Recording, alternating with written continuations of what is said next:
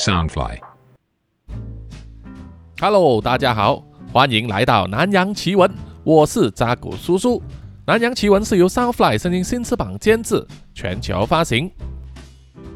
对于在亚洲的印度支那三国啊，印度区呢，也就是指越南、辽国和柬埔寨啊这三个比较特殊的国家，似乎呢永远蒙着一股神秘的色彩。主要是因为战争，因为在一八六二年之后，印度支那呢就被这个法国占领了，成为他们的殖民地，命名为印度支那联邦。啊，虽然成为殖民地之后，因为这个国土很大，人口众多，而且分散了，也有很多高山密林等等呢，所以让殖民地政府啊管制不容易，常年来都有大大小小规模的这个反抗战争。啊，在那个年代呢，法国人对印度支那的人民啊，也不算是太过人道或者友好的哈，也是尽量去压榨他们，巧取豪夺他们的天然资源，然后送回去法国。不过到了第二次世界大战之后，法国的国力已经走向衰弱，印度支那联邦就被亚洲新升起的实力啊，就是日本帝国了啊，霸占了，把法国人赶走。啊，虽然同样是黄皮肤，不过印度支那联邦的人呢，也是和日本呢八字不合啊，一直在反抗，直到第二次世界大战结束，日本投降，退出了印度支那，法国人呢又要回来，这个时候就兴起了他们本土的势力，尤其是这个越南，由胡志明这位非常有名的历史伟人呢，就受到了社会主义的熏陶，再加上了中国的支持之下，开始反抗。一直到一九五四年订立了日内瓦条约，明文呢禁止任何国家透过战争或者是侵略的方式呢去吞并别国的领土啊，侵犯别国的主权，形成了目前呢世界各国对于他们自己的国土以及主权的一个呃规则啊一个次序定下来了。所以在日内瓦条约的这个限制之下，法国被迫退出了越南。印度支那联邦呢宣布瓦解，那么分裂成三个国家，就是辽国、柬埔寨和越南了。而越南也分裂成南约和北约。北约就是奉行社会主义国家啊，也就是称为越共了。而南约呢是偏向于拥抱资本主义和殖民主义的。啊，后来当然是引发了这个越南内战哈，最后呢南越就消失了啊。所以当年的印度支那三国呢，变成了现在啊三个国家，越南、柬埔寨和辽国呢，都是奉行社会主义的。所以啊，中华人民共和国呢，宣称什么自古以来呢，台湾就是中国的领土啊，那个根本就是狗屁哈！因为在日内瓦条约的限制之下呢，从那个时候开始，所有的国家、所有的主权，他们的国界呢，都已经定下来了，是不可以随便改变的。好，OK，抱歉，有点扯得远了。那么说回越南这个国家，因为当年呢奉行社会主义啊，也就是共产主义，过去的几十年来呢，他们的国家都很封闭啊，并没有对外开放，有很多限制，所以我们对他们国家里面的东西呢了解的非常少。一直到上个世纪的末期呢，才比较开放啊，可以容许外国人进入，可以接受外国的记者、媒体还有游客呢入境。借此呢获得外资啊，让国家呢可以赚取外汇哈。在一九九一年的时候，就发生了一件大事啊，就是在越南的广平省哈，广平宽平，广平省呢是和隔壁的国家辽国是接壤的。那么在他们的这个国家交界的地方，那里有一名教夫叫做 Ho Kan 啊，中文名字并不知道叫什么啊。叔叔用谷歌翻译呢，他译出来的中文名叫做胡庆，古月胡啊，庆祝的庆。不过叔叔还是统称他叫做 Ho Kan 哈。Ho Kan 是一位教夫啊，出生于一个贫穷的村落，主要的工作呢就是上山砍柴啊，收集奇花异果，还有一些啊香木啊，比如说沉香，还有采药草等等啊，可以拿来卖钱维持生活。所以在他的村落附近的那几座山都有他的足迹，对周围的地形可以说是非常的熟络。在一九九一年某一天，Ho Kan 照样的去上山，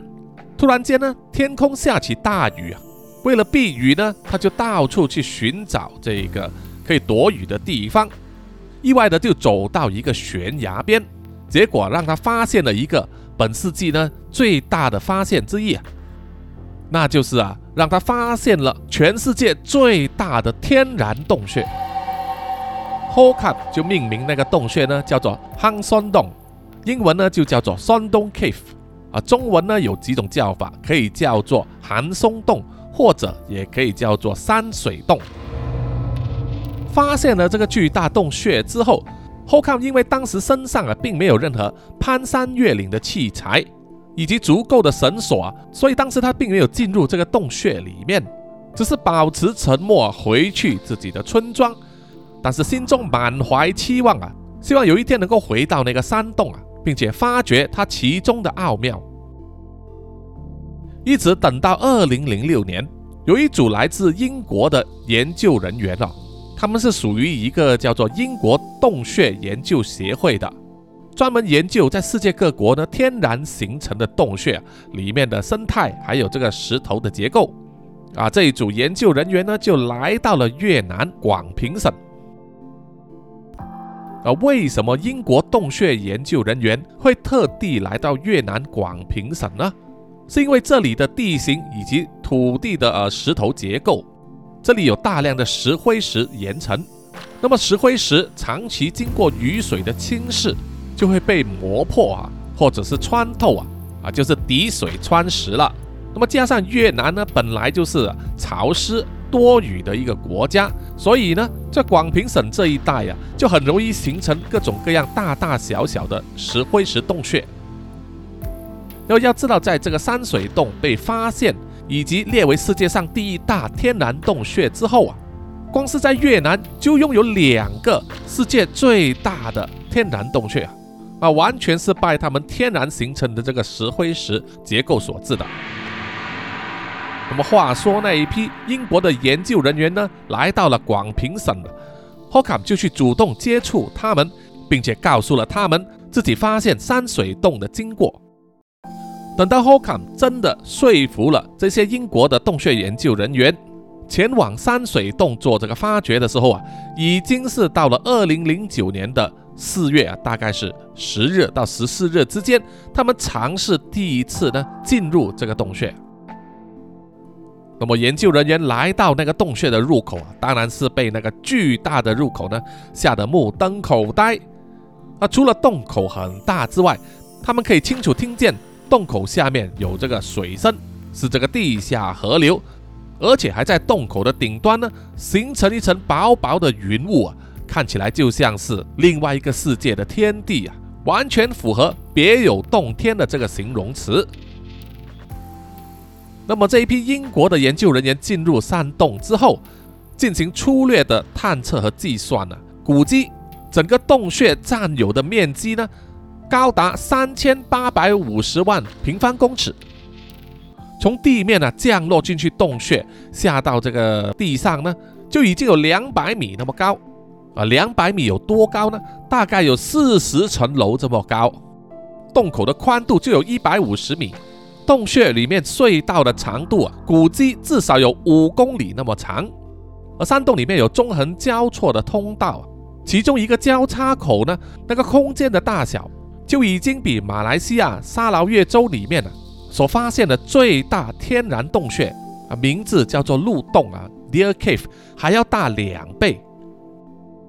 那么研究人员想要深入到这个洞穴的内部啊，要探查整个洞穴的深处到底有多长多深的时候呢，在深入了大概五公里之后啊，就被一面巨大的石灰石墙呢所挡住。啊，那一面石墙呢。高度达到六十米，啊，那面墙呢，后来就被命名为越南之墙，啊，虽然研究人员无法跨过那一道墙壁啊，但是通过他们的仪器去探测呢，可以大概估算得到，过了那道墙呢，后面还有通道啊，至少呢还有两三公里长。那么在洞穴里面也有形成呢全世界最高的石灰石柱啊，高度超过七十米。那么山水洞除了非常大、非常深之外，还有就是它自成一格的啊独立的生态系统啊。前面有说到，它里面呢就有一条地下河，因为洞穴的高度非常高，所以在洞穴的上面呢形成了一层薄薄的云雾，常年被雨水侵蚀的一些顶部呢都会有阳光照射进来，啊，有利这个树木的生长，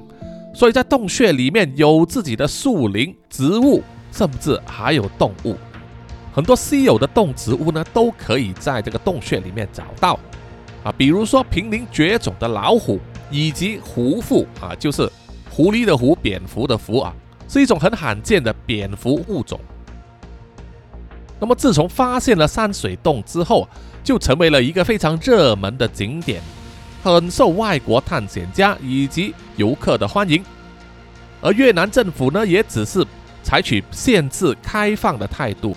并没有让大量的游客涌进来参观这个洞穴啊，这是一个正确的决定啊啊！大家可以想象一下，如果这个巨大的天然洞穴被大量的中国游客塞满在这个洞穴的各个角落里面呢啊，大小便，并且在墙壁上刻字某某某在此一游的话，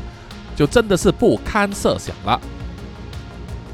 那么据说到了二零一三年八月的时候啊。要来参观这座洞穴的人呢，必须支付至少三千美元的代价，啊，来购买这个通行证，而且只能在每年的一月到八月之间前往，啊，这完全是出于安全的考量，因为在八月以后呢，就是雨季啊，有大量的雨水，会让洞穴里面的地下河流呢水位极深啊，造成危险，而洞穴里面大部分的通道呢，也会被河水淹没。啊，让人呢无法进入。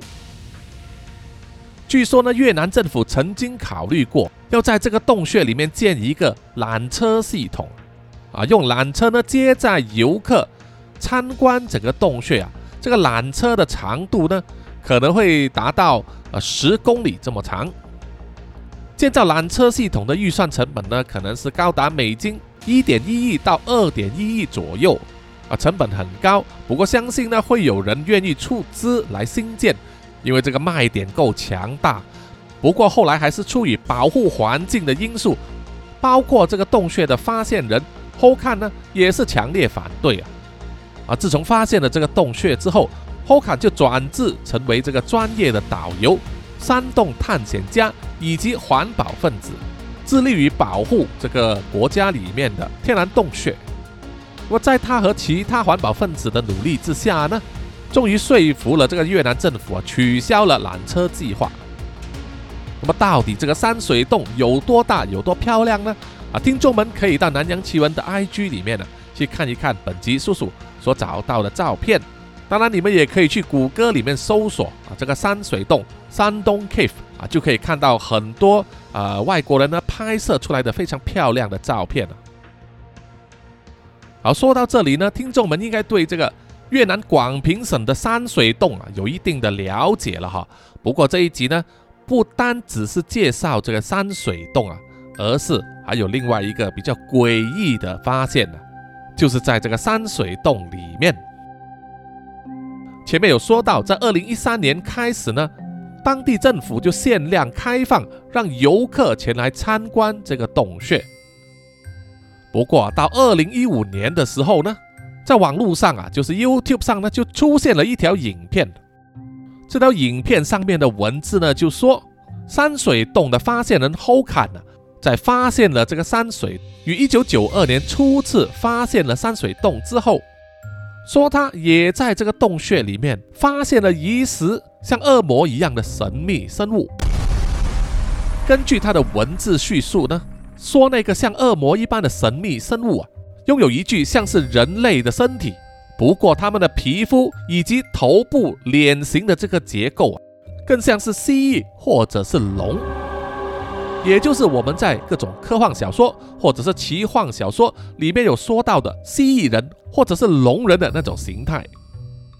那么这一个说法到底有什么证据呢？在这段影片里面，他就说。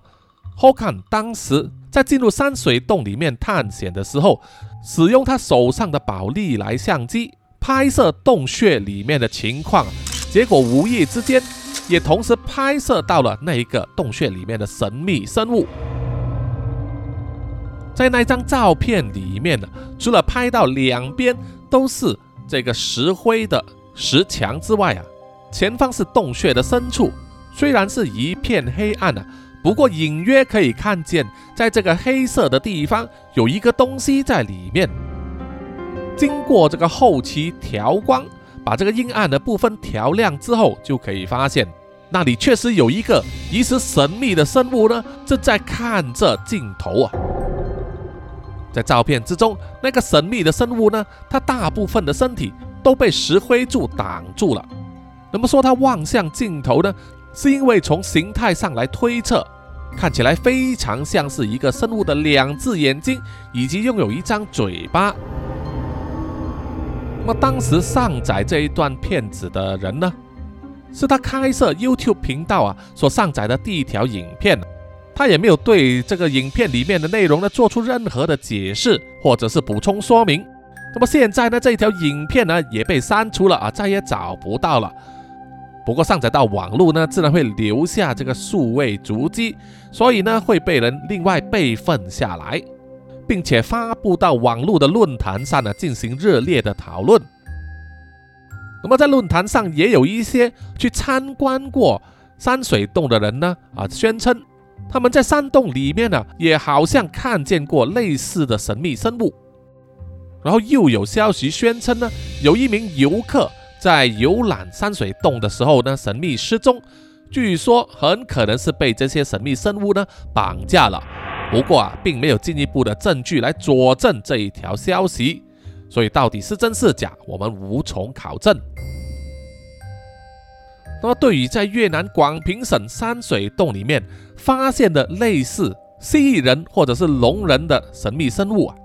从此呢就传播开来。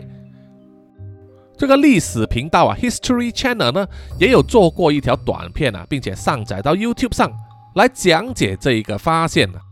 啊，并且言之凿凿地说，在广平省当地的村民呢，有人宣称曾经见过这一种神秘生物，而且呢，他们都深信啊，这种神秘生物呢，都是住在山水洞里面。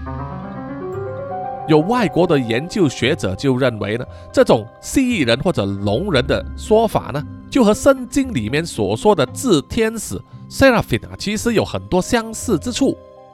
啊智天使呢，就是所谓的六翼天使啊，它有六张翅膀，在天使里面拥有最高的位阶，啊，被视为是神殿的管理者，会一直不断的唱着圣歌。那么圣经里面也描述呢，智天使是住在地球的内部深处，啊，不过叔叔觉得有一点勉强了哈，说住在地球深处的就是智天使吧，啊，感觉有点风马牛不相及。不过呢，从另一个角度来看，在地球的深处，是不是也住着另外一种人啊？也就是前面所说到的蜥蜴人或者是龙人呢？啊，其实，在七十年代越南内战的期间呢，就有多起的报告啊，是美军在越南的森林里面啊，都发誓说他们看见了神秘的生物。啊，最早的报告呢是来自一个空降师团啊，他们是乘坐这个直升机呢，从南越的非军事区啊，他们叫 DMZ（Demilitarized Zone） 飞越过边境，来到了北约的国界，降落之后啊，让士兵们呢潜入森林里面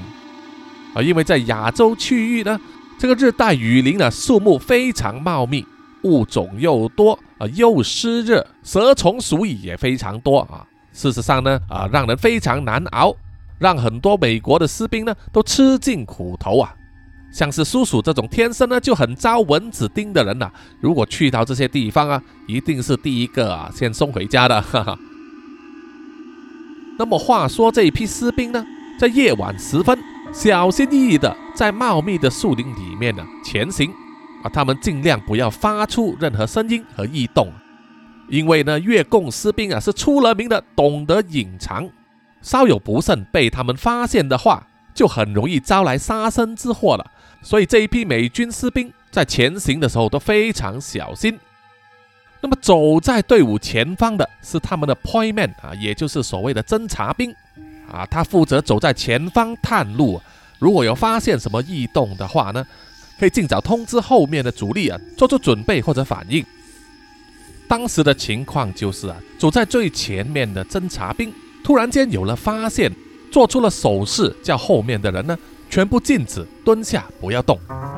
然后又做出呢手指划过喉咙的手势，这表示说可能发现了敌军啊，叫大家要警戒。于是啊，所有的士兵呢啊都平息静气，不敢妄动，连呼吸啊都不敢大声一点。啊，侦察兵呢双眼呢一直注视着他的前方啊，因为他发现前方有异动啊，所以都目不转睛的一直盯着。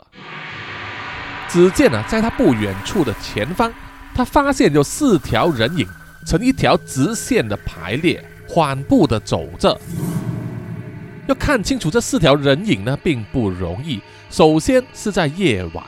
啊，第二呢，就是在这个茂密的树林里面，很多东西都会被树木遮掩啊挡住，而天上只有微弱的月光作为照明啊，所以要看清楚东西呢是非常困难的。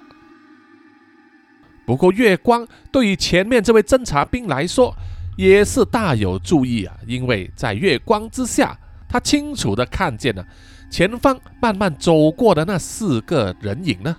他们身上啊像是会发出灵光啊，带黄色的灵光，而且移动的时候呢，完全不会发出任何声音，就好像是周围的树木啊完全不会阻挡到他一样。侦察兵注视了一阵子。他确定这四条人影呢，并没有拿着武器，身上也没有穿着任何制服或者是衣服，而在他们头上啊，以为是戴着头盔，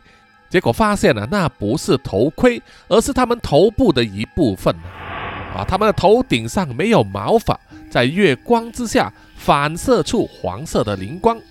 而且他们的皮肤上呢，并不是平滑的，而是像。蜥蜴一样啊，有一层一层的小鳞片。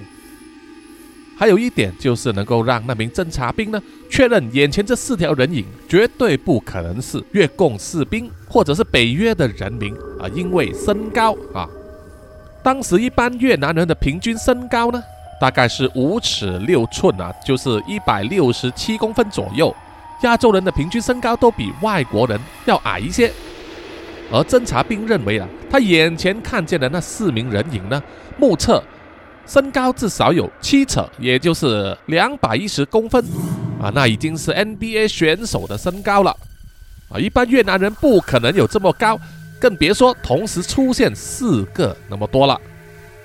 看到如此的情景，那名侦察兵当然是非常的惊讶啊，看得都呆了，眼睛一刻都没有离开过那四条人影。而那四条人影似乎也没有发现侦察兵的存在，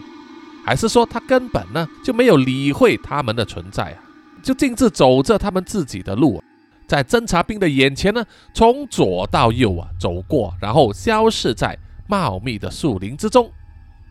啊，这就是那名侦察兵呢后来所写下的报告啊。这一则报告呢，并没有正式收录在军方的记录里面，这也不奇怪啊。相信当时会有很多人认为呢，那名侦察兵应该是眼花，或者是看见幻觉了啊。不过那名侦察兵呢，发誓啊，他看见的是真的，绝无半句谎言。那么这个是个别发现的事件吗？其实并不然，因为有另外一批士兵呢，也宣称拥有类似的发现。而这一批军人呢，并不是在森林里面行走啊，而是坐船。在越战期间呢，美国士兵啊有很多都是深入敌境，和越共士兵互相打游击战的。啊，美军是希望借此呢能够切断越共士兵的补给线呢，同时也阻止他们呢呃向当地的呃越南人民呢获得资助或者是骚扰他们。然后就是啊，越南境内呢有很多河流，美军就会组成这个河流巡逻兵团。啊，乘坐这个小型的巡逻艇，他们称为 patrol boat，或者是叫做 riverine，或者更加简短的就称作 PBR。啊，这种船只呢，长度大概是九米到十米，船身使用玻璃纤维制成，配备两具一百八十马力的柴油引擎。在武器的配备方面呢，可以说是重火力，标准配备是一门有两支枪管的点五零口径重机枪，啊，安装在前方，后方则有一台单一枪管的点五零口径重机关枪，啊，另外在船身的左右呢，还会选配一到两门 M 六十的轻机枪，或者是 Mk 十八榴弹炮，每一艘船艇呢可以乘坐四到八个人，所以这种巡逻艇呢出现在越南的河流上啊。如果碰上了越共士兵呢，啊，基本上可以说是无敌手啊！单凭越共手上的 AK 机关枪呢，是根本无法匹比的啊，除非他们有 RPG 了。好，说回呢，有一批这个河流巡逻军，他们一行有八个人啊，分别乘搭两辆巡逻艇，于深夜行驶在湄公河的上游深处，主要任务呢是执行这个搜索敌人。啊，只要找到怀疑是越共的士兵呢，或者是他们的船只啊，就要把他们呢打成蜂窝。那么船在夜晚开在河流上的时候，柴油引擎发出的声音当然是非常的响亮。所以船呢开到中途的时候啊，这个队长呢就命令他们把引擎关掉，让船随着河流呢去漂流。然后所有人把灯光熄灭，注意四周啊，看看有没有敌军的踪影。而住在河边一带的当地人呢，其实也是提早收到通知，就是美军会告诉他们呢，每逢夜晚的时候啊，不要在河边溜达，因为夜晚视野不佳，不容易辨识敌我，所以美军的巡逻艇呢，就会把任何在夜间河边移动的东西呢，视为一种威胁或者是敌军的动向，所以一般上啊，都会格杀勿论啊，先开了枪再说。啊，所以一般村民呢，在晚上呢都不会去河边啊，否则的话碰到这个巡逻艇啊，就是倒大霉了啊，自寻死路。所以当时这两艘巡逻艇呢，在河边漂流的时候啊，船上的人呢都打醒十二分精神，脸皮给绷紧了，全神贯注啊，双手都放在啊船上的这个武器上啊。眼睛紧紧盯着河流以及树林里面的动静呢，看看有没有可疑的人士或者是敌军。他们的船巡逻了一段时间之后，天色慢慢的亮起来。那么随着视野的改进呢，美国士兵也必须改变他们的作战策略，就是说呢，现在啊，他们不能够胡乱开枪了，必须先看清楚目标，确定是敌军。或者是对他们有生命危险的东西啊，才可以开枪。这可能也可以解释了为什么船上的这个队长呢，就命令巡逻艇停靠在岸边，让士兵们下船，在河岸附近进行侦查。那么这一批巡逻的士兵呢，下了船，穿过了一片密林之后啊，来到一片比较空旷的草地上。那么在浓密的树林里面，如果能够找到一片比较空旷的草地呢，其实是啊不容易的。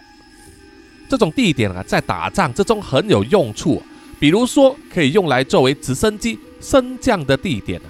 借此可以运载士兵或者是啊撤离这些人员。那么如果发现了这种空地的话呢，只要标记上来，那么以后啊总会用得上场的。当这一批士兵来到这一片草地的时候，突然呢，直觉告诉他们呢，这一片草地与众不同。啊，为什么呢？首先呢，他们就是感到这一片草地周围呢特别的安静。而因为只要服过役、上过战场的士兵呢，啊，都知道在越南的森林里面呢，周围都充满了各种的声响，比如说昆虫的鸣叫声，还有猴子。以及鸟类的叫声等等啊，二十四小时播放啊，不绝于耳，听得久了都会习惯的。但是突然间他们来到一个草地上，却发现这些声音都没有了啊，自然会觉得很奇怪。那么第一个涌上这些士兵的念头呢，就是在这一带的区域啊，很有可能有人类活动的踪迹。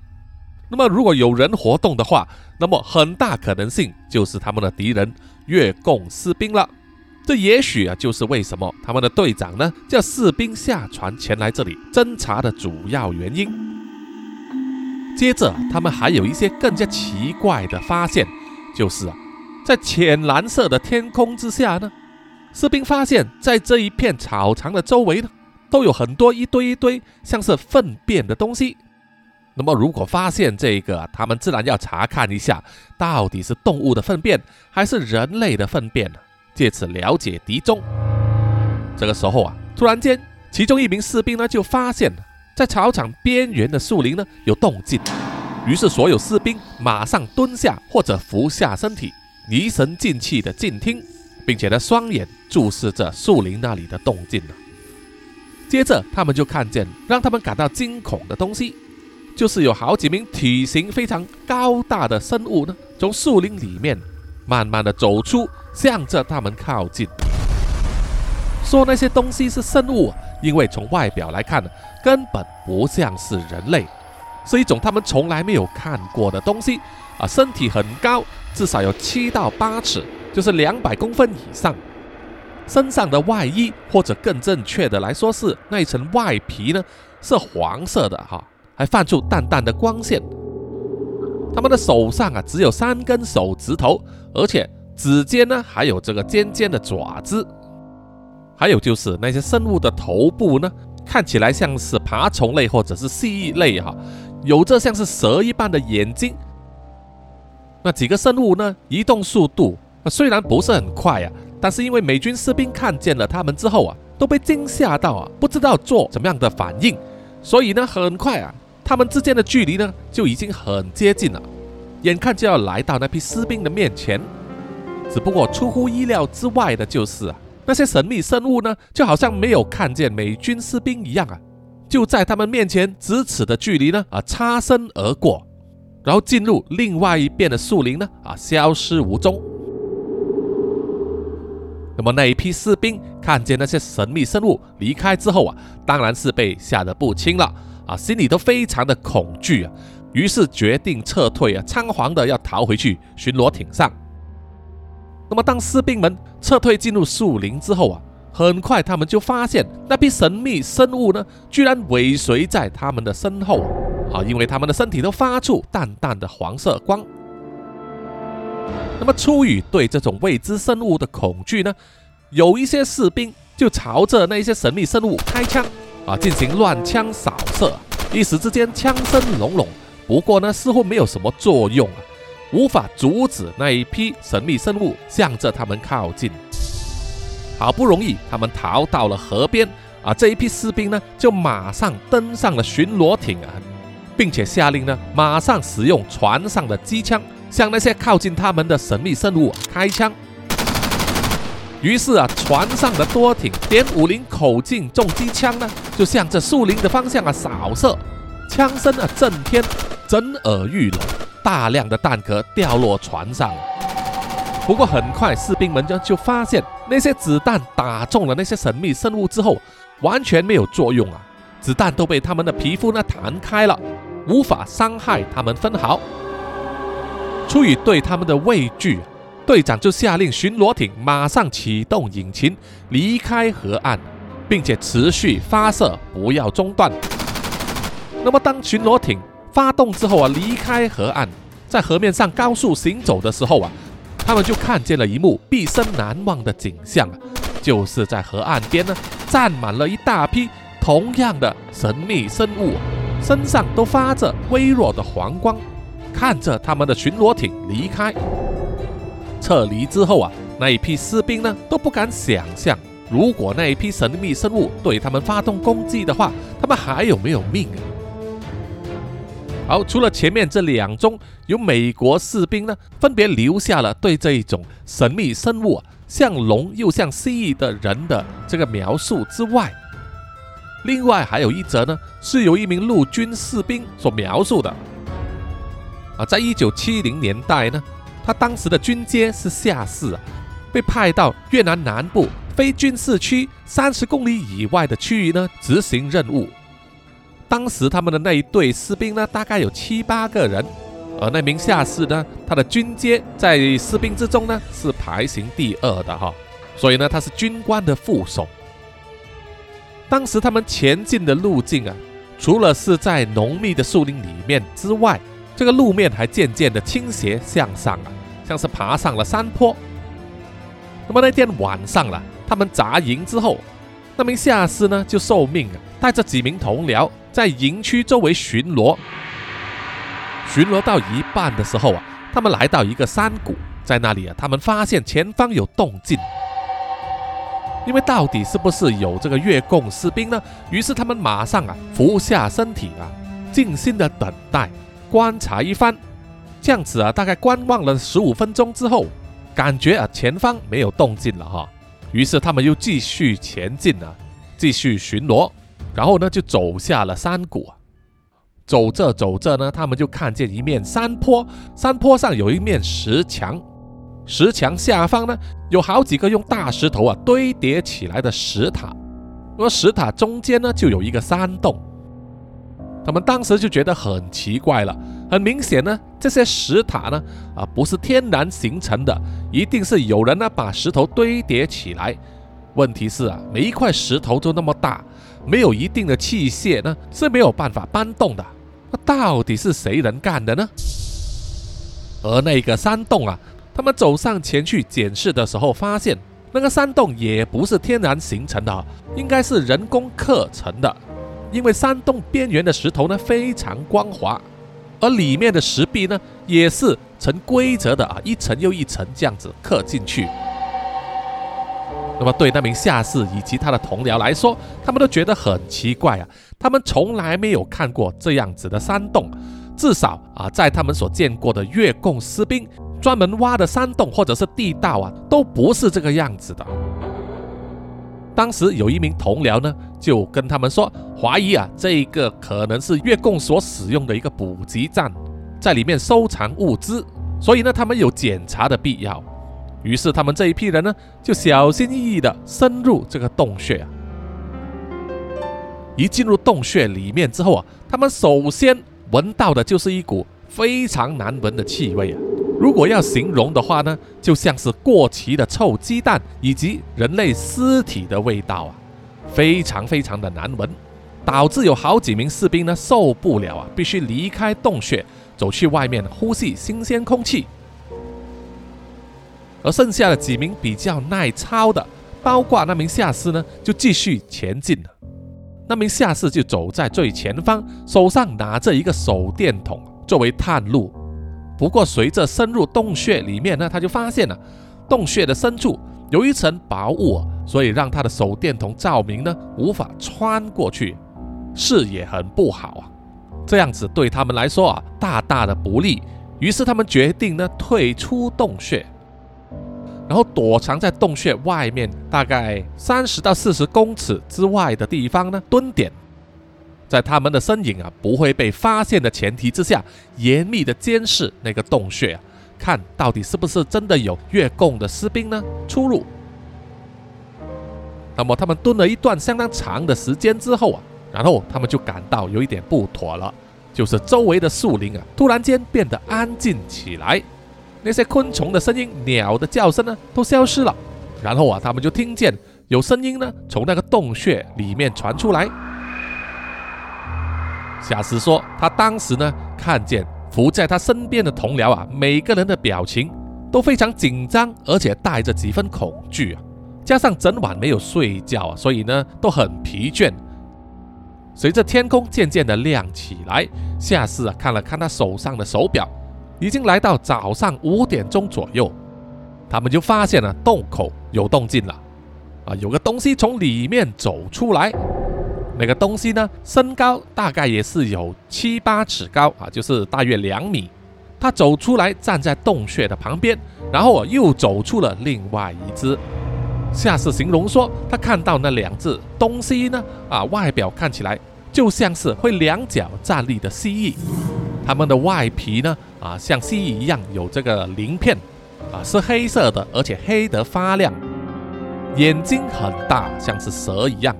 手脚也是长着鳞片，而且呢还有尖锐的爪子。